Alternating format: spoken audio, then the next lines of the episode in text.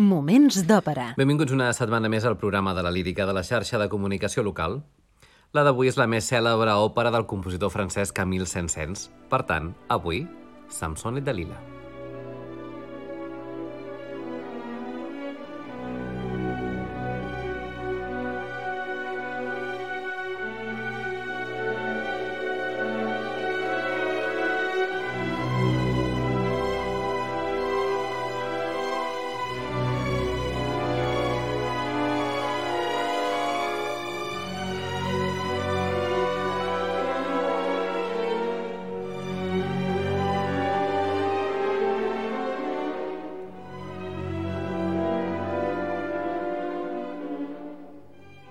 Moments d'òpera amb Albert Galzeran. Samson i Dalila és una òpera dividida en tres actes amb música de Camille Saint-Saëns i llibret en francès de Ferdinand Lamer, basat en el llibre dels jutges de l'Antic Testament. L'estrena va ser al Teatre de la Cort de Weimar el 2 de desembre de 1877, per tant, per aquestes dates més o menys fa 144 anys de la seva estrena, mentre que l'estrena catalana seria al Gran Teatre del Liceu el 9 de gener de 1897. Pel que fa als personatges principals, Samsó és un jutge d'Israel que està enamorat de Dalila, un paper per tenor dramàtic o tenor espinto, de tessitura habitualment alta i que té passatges realment de força. Dalila és una fanàtica de la religió filistea que acaba seduint a Samsó, un paper aquest que exigeix una extrema sensualitat que ha de cantar una mezzosoprano o contralt amb una àmplia tessitura. Avui, per cert, farem un petit salt i escoltarem també un dels fragments més cèlebres, però no en veu de mezzosoprano, sinó de soprano, però ja veuran que estarà plenament justificat. Un altre personatge és el gran sacerdot de Dagon, un personatge que esperona els sentiments patriòtics de la Lila, paper aquest per baríton amb serrells dramàtics. I Abimelech és el sàtrapa de Gaza, un una víctima de la insurrecció dels israelians, un paper breu per baix. L'any 1868, Camille Saint-Saëns va iniciar la composició de l'obra com un oratori, però el seu llibretista, Ferdinand Lamer, el va convèncer del seu potencial teatral i Franz Liszt, el compositor, pianista i també director, es va oferir per produir-la a Weimar, on aleshores n'era el director musical, una cor cosmopolita, progressista i malòmana com la cor del Gran Ducat. A França l'òpera va haver de vèncer moltes reticències per utilitzar un tema bíblic i no es va escoltar fins l'any 1890, 13 anys després de la seva estrena a Alemanya a Weimar, a una plaça operística, a més a més, de segona, com era Rowan. Per l'ocasió, la cantant Pauline Viardot, que dominava el paper de Dalila i a qui Saint-Saëns havia dedicat l'obra, era ja massa gran per interpretar-la. Dalila, de fet, és un dels grans papers per mezzosoprano. Saint-Saëns el va crear pensant en Pauline Viardot. De fet, aquesta mítica cantant va organitzar una presentació privada del segon acte a la seva residència de París amb el mateix compositor al piano, amb la vana esperança d'interessar el director de l'òpera Garnier de París. L'òpera de Sansens té un marcat format musical d'oratori, especialment en el primer dels seus tres actes, on es destaca la vibrant arenga de Samsó al seu poble per revoltar-se contra l'opressió filistea. L'òpera està basada en l'episodi de Samsó i Dalila de l'Antic Testament, concretament en els capítols del 13 al 16 del llibre dels jutges, i en el llibre dels proverbis, també el llibre dels salms i en el càntic dels càntics. Narra la història del més famós jutge d'Israel, consagrat des del ventre de la seva mare per ser el líder del poble escollit, dotat d'una força espiritual i física sobrehumana, capaç de destruir l'exèrcit filisteu només amb el poder del seu braç. La força tenia una condició, una mena de recordatori diví, que Samsó continuava sent un home i, per tant, vulnerable al pecat i la debilitat. La seva força, com bé sabeu, tenia el seu origen en el seu llarg cabell, i si alguna cosa li succeïa al seu cabell, perdria aquesta mítica força. Sabent això, anem a conèixer l'argument situant-nos a l'inici de l'acte primer.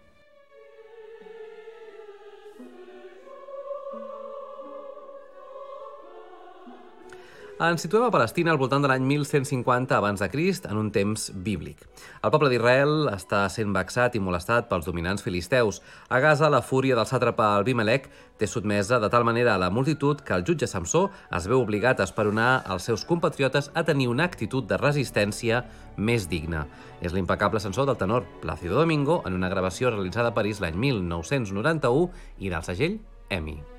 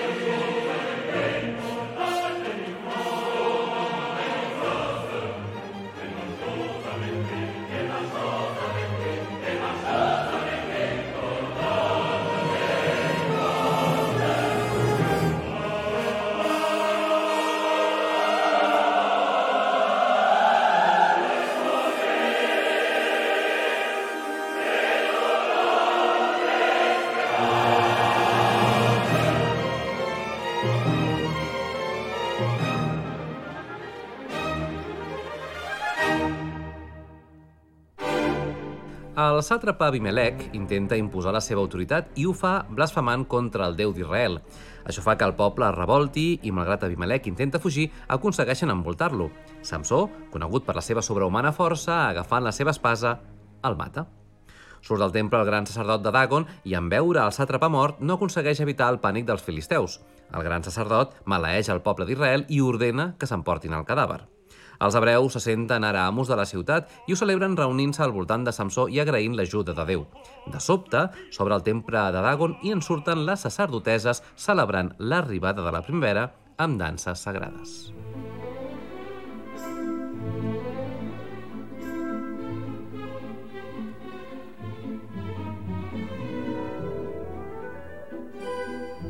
Ho fan presidides, esclar, per la seva sacerdotessa principal, Dalila.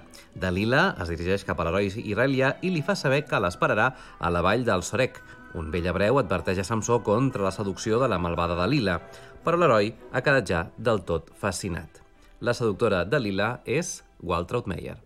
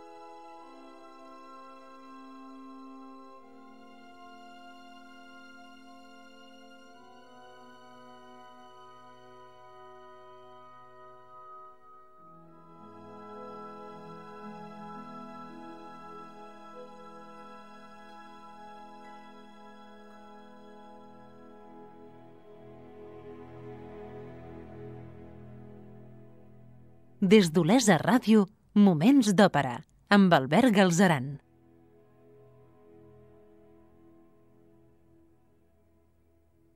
Segon acte.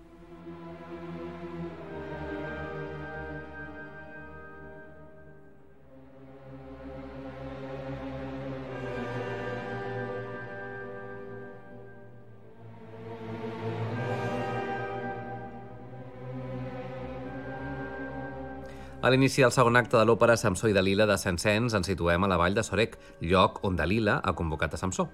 De fet, just al davant de la casa de Dalila, on la sacerdotesa espera que els seus projectes es facin realitat. Ho canta la mezzosoprano Elena Obrazova. Wa,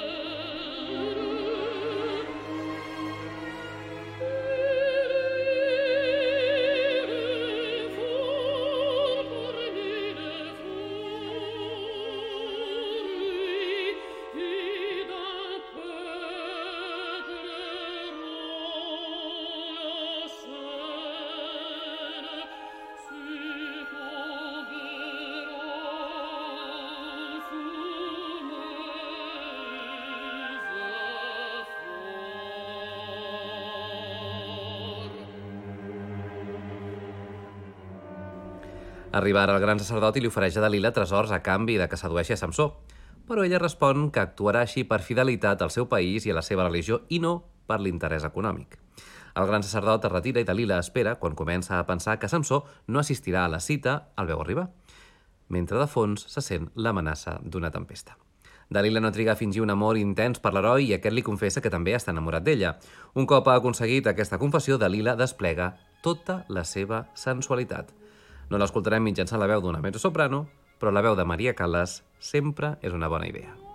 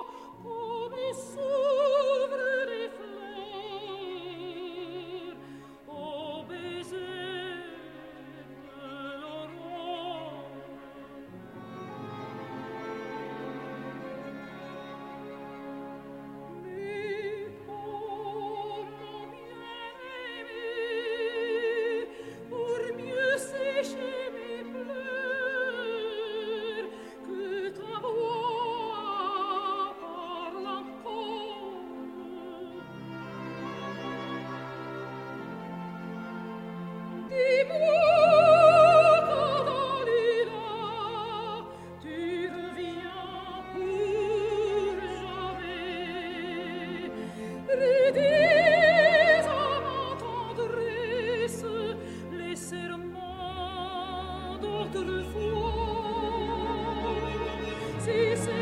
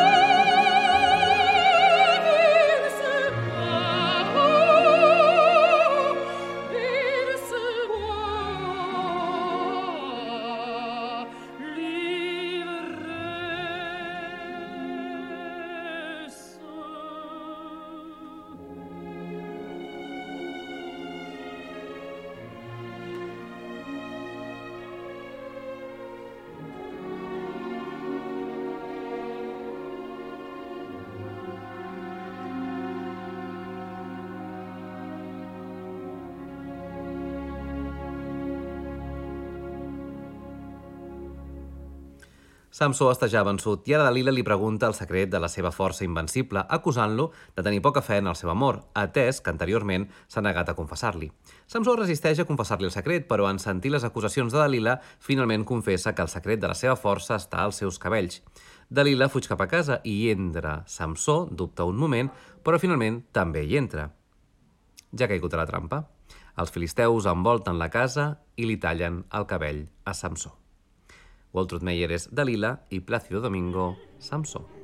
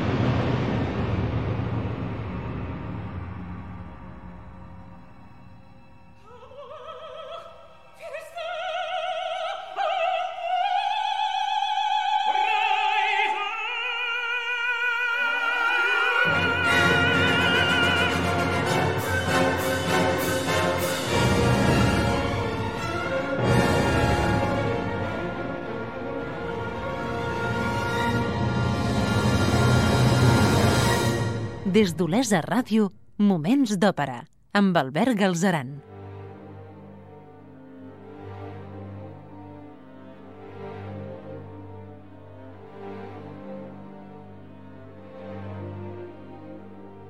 Situats ja al tercer i darrer acte de l'òpera Samsó i Dalila de Camil Saint-Saëns, ens ubiquem a una presó de Gaza on Samsó ha estat empresonat. Li han tret els ulls i, com a càstig, es troba donant voltes una roda de molí. Els hebreus, que comparteixen la presó amb ell, li pregunten com ha sigut capaç d'abandonar així els seus germans. Samsó es lamenta i prega a Déu que accepti la seva vida a canvi de salvar el seu poble. Ho canta Plácido Domingo.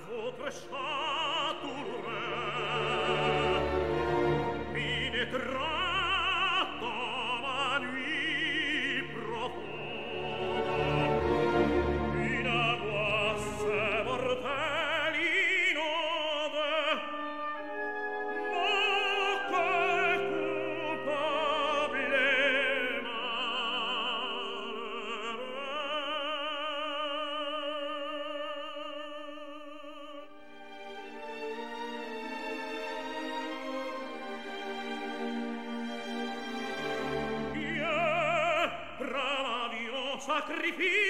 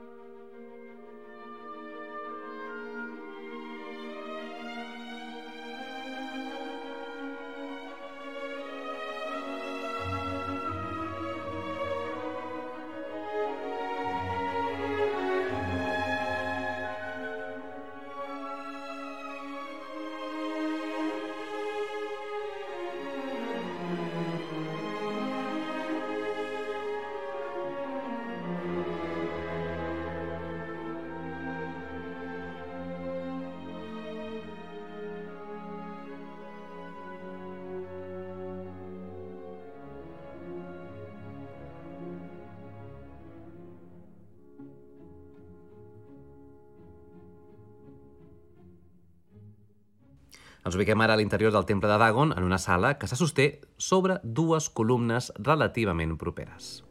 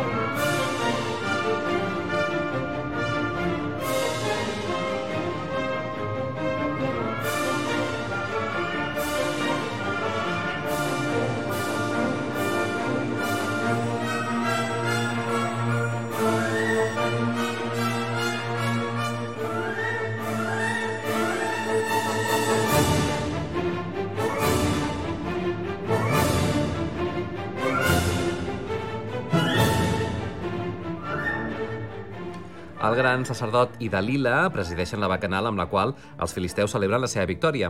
Per burlar-se de l'heroi hebreu, els filisteus el fan entrar al temple. Samsó invoca de nou a Déu perquè li retorni per un moment la vista, la força i la victòria. Els filisteus, però, es burlen de les seves pregàries. Ara Dalila i el gran sacerdot presideixen les seves pregàries, que acompanyen la glorificació del déu Dagon. Samsó parla amb el nen que li serveix de guia i li recomana que l'acosti fins a les columnes d'aquest temple i que després marxi immediatament. Mentre els filisteus segueixen bevent i ballant, Samsó sent com li retorna la força i fa caure les dues columnes. Això provoca que tots morin sepultats pel sostre d'aquest palau. I aquest és el final ja conegut, és clar, de l'òpera Samsó i Dalila de Camille Saint-Saëns.